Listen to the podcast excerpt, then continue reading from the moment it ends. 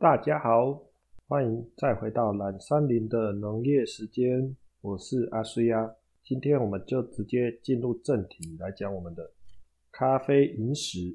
前一集介绍了那个奥罗莫人，还有那个阿拉伯人到哈拉城买奴隶，销回去中亚的事情。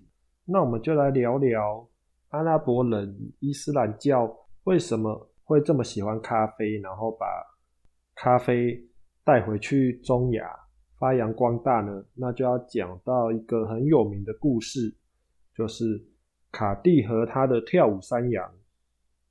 这是应该很多人听过，发现咖啡的起源来自这一幅卡蒂与他跳舞的山羊的这一幅画。它是一个当地的一个小小的传说，在非洲伊索比亚那边啊，很多原住民就是他们平常都是畜牧为生，所以他们会放牛啊，放羊。有一天，在伊索比亚有一个牧羊人，在牧羊的时候看到，哎，我怎么有一只羊像啼笑一样，像发了疯似的在那里乱跳啊，很嗨。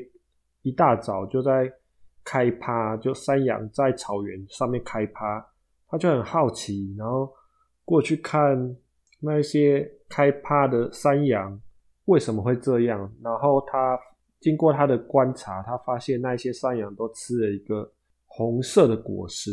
这时候他就觉得，嗯，很好奇啊，这什么红色的果实这么神奇？吃了以后，山羊都会这样这么嗨呀，这样一直。跳舞跳不停，牧羊人就发现了这个关键的秘密：红色的果实就是我们的咖啡豆。咖啡豆它外面是有果皮的，有果皮果肉，然后是红色的。我们现在用的是咖啡的里面的果仁，就是最硬的那一块。应该很多人没有拿过真正的那个整颗的咖啡豆吧？啊，台湾现在有很多地方都有种，如果。有去乡下游览郊游的时候，可以看一下啊。在那个时候啊，他们都还是吃着，很多时候都是吃果皮嘛。其实外面那一层果皮也还蛮甜的啦。如果你有机会拿到没有撒农药的那个咖啡豆，你可以试着舔看看它那个果果皮上面的果胶跟果汁，其实还蛮香的，也是可以当。茶饮哦，晒干以后可以泡茶，在中亚还有中南美洲那边也还蛮流行喝这种茶的。好，回到卡蒂与他的山羊，然后就在某一天，伊斯兰教的僧侣就路过牧羊人，还有他那一群羊，然后发现，哎，为什么山羊都一直跳舞啊？然后传教士就问那个。牧羊人卡蒂，哎，小弟啊，你那个山羊为什么都会跳舞？然后卡蒂就跟传教士解释，嗯，你去可以试着吃看看那个红色的果实啊，你吃了以后你就会了解。传教士就这样半疑惑半怀疑的，然后就走过去摘了一颗来吃，然后他发现，哎，吃了以后精神好像有变比较好，哎。然后他就带一些回去，然后晚上吃了以后，发现哦，晚上很有精神，没办法睡觉。啊，伊斯兰教回教徒他们晚上常常要通宵的做礼拜，就晚上都没困，都在潜心的钻研他们的经典。这时候他们也是有师徒制嘛，就是有德高望重的僧侣，然后还有。刚入门想要学伊斯兰教的那一些民众，那一些学徒，然后他因为他们做功课就是学习可兰经经典都是在晚上的时候，他常常发现学员们都昏昏欲睡，所以后来这个僧侣就命令要引进这个咖啡豆，然后推广，让寺院里面的来学习的人，晚上来学习的人都。咀嚼这个咖啡豆，然后泡这个咖啡。他们一开始是用咀嚼的啦，到后来他们有演进变成用泡的，就整瓮用泡的。然后要做功课的时候，就一人喝一杯这样。也规定就是那些出去要传教的传教士，也都随身携带这个咖啡，然后在想要睡觉的时候就吃一下提振精神。这个就是那一幅卡蒂与他的山羊的咖啡起源的故事，大概的内容就是这样。那这是我们的咖啡王史都华，他在哈拉城的时候又认识到一个导游，那个导游是专门带游客看一个他们在地很有名的叫土狼族的人，他们每天晚上做的一个活动，就是以前哈拉城周遭有很多野狼啊、土狼。当地有一个族群叫土狼族的人，为了要跟那些野兽和平共处，所以他们晚上都会将吃剩的食物丢到外面，喂饱那些狼以后就不会进来捣乱啊、吃人、伤害人。所以，我们咖啡王史都华就在哈拉城里面游览的时候认识这个导游，叫阿贝拉。这时候他就跟阿贝拉聊天呢，哎，我知道那个卡蒂与山羊的故事啊，可是为什么？山羊是吃果子，不是吃他们最喜欢的草跟叶子呢。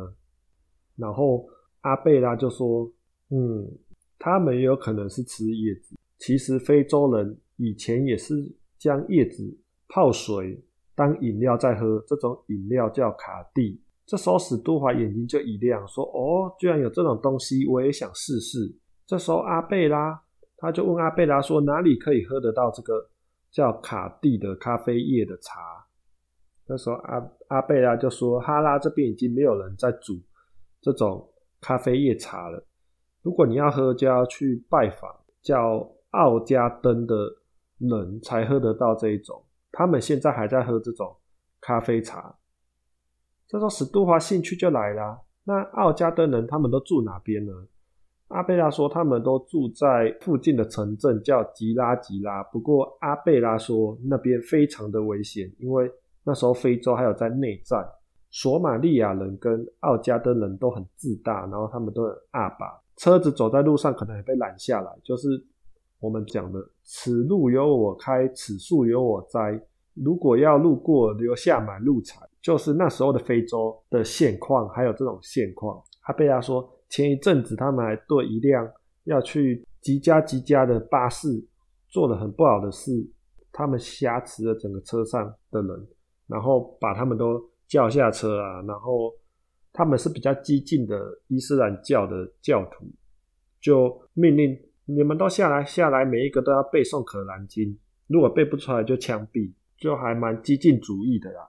那时候那个地方就是城镇与城镇中间的那一段道路是蛮还蛮危险的。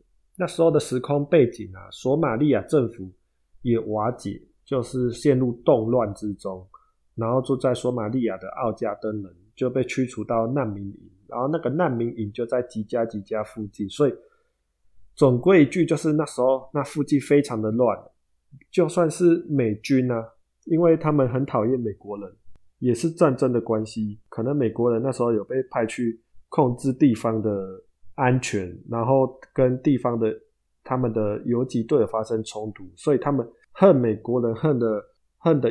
牙痒痒的，就是他们非常讨厌美国人，所以也有美军死在他们的手上。所以阿贝拉就跟我们咖啡王说：“史都华，你是白人，而且又是美国人，我劝你不要因为喝一杯咖啡叶的茶，然后去冒这个危险。